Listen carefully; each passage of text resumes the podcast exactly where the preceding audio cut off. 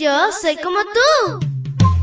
Pequeña para grandes cosas y grande para cosas menores. Te cuento que llegaste al lugar perfecto. La devoción matutina para menores. Una reflexión que se ajusta a tu edad, que te queda bien, ni muy grande ni muy chica.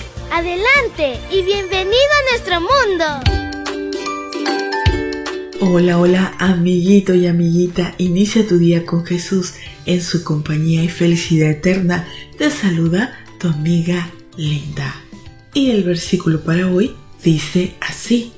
Todas las mañanas a la hora de preparar las lámparas, Aarón quemará incienso aromático sobre este altar. Éxodo 37. Y la historia se titula El altar del incienso. El altar del incienso era de madera de acacia. Estaba recubierto de oro. Era el mueble más alto de los tres del lugar santo. Medía 92 centímetros de alto y 46 tanto de largo como de ancho. Sobre este altar se quemaba el incienso todas las mañanas y todas las tardes. Podemos imaginar el aroma tan especial que se esparcía por todo el santo recinto, pues Dios nos demuestra que es un excelente perfumador. Él mismo le indicó a Moisés cuáles serían los ingredientes para producir esa fragancia. Además, nadie debía atreverse a falsificar ese incienso ni intentar ofrecerlo en cualquier sitio. La primordial enseñanza de este mueble tiene que ver con la importancia de la oración.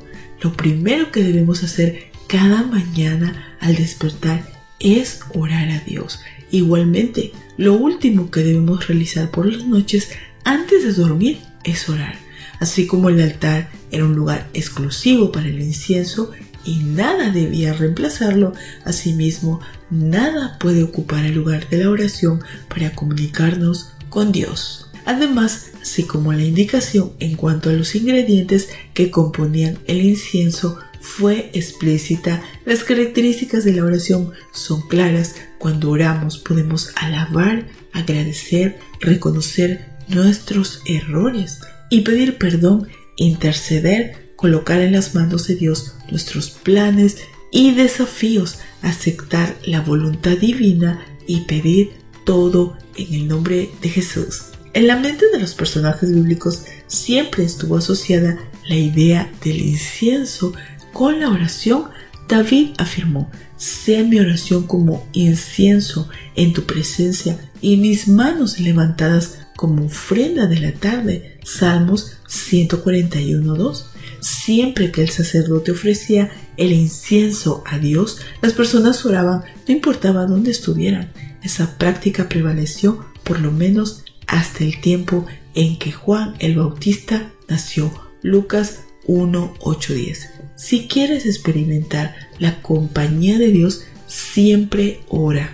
No importa que estés realizando ni tu postura, conversa con Jesucristo como lo haces como un amigo.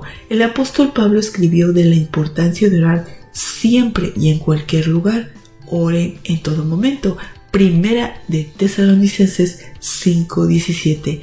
Oren en todas partes. Primera de Pedro 2.8. Querido Dios, gracias porque a través de la oración podemos hablar contigo. Tú eres nuestro Padre, nuestro amigo.